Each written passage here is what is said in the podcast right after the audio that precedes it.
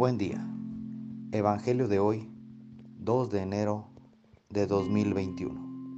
Mi nombre es Ignacio Salinas. Pertenezco a la Iglesia San Patricio del Ministerio de Estudio Bíblico Nazarenos Católicos. Del Santo Evangelio según San Juan, capítulo 1, versículos del 19 al 28. Este es el testimonio que dio Juan el Bautista, cuando los judíos enviaron desde Jerusalén a unos sacerdotes y levitas para preguntarle, ¿quién eres tú? Él reconoció y no negó quién era. Él afirmó, yo no soy el Mesías. De nuevo le preguntaron, ¿quién eres pues? ¿Eres Elías? Él le respondió, no lo soy. ¿Eres el profeta? Respondió, no. Le dijeron, entonces dinos quién eres para poder llevar una respuesta a los que nos enviaron. ¿Qué dices de ti mismo? Juan les contestó, yo soy la voz que grita en el desierto, enderecen el camino del Señor, como anunció el profeta Isaías. Los enviados que pertenecían a la secta de los fariseos le preguntaron, entonces, ¿por qué bautizas si no eres el Mesías, ni Elías, ni el profeta?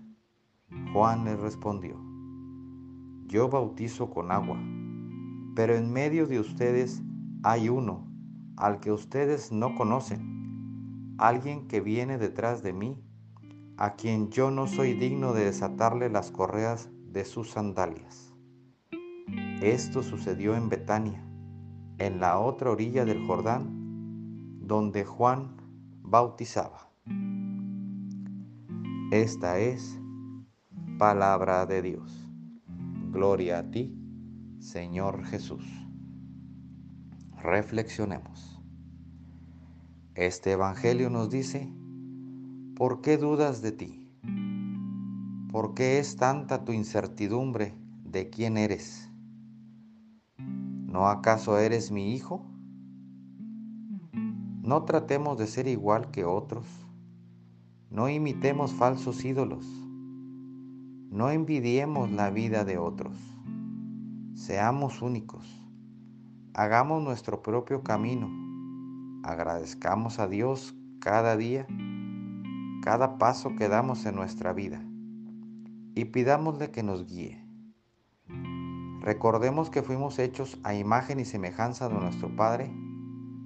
En pocas palabras fuimos hechos en serio, no en serie. Tengamos muy presentes quiénes somos y para dónde vamos. Queridos hermanos, si en algún momento de nuestras vidas tenemos duda de nosotros, de quién somos, preguntémosle a nuestro Padre Dios, ¿quién soy? Y vamos a escuchar. Tú eres mi Hijo amado, en quien tengo complacencia. Oremos. Nada te turbe, nada te espante todo se pasa. Dios no se muda, la paciencia todo lo alcanza. Quien a Dios tiene, nada le falta.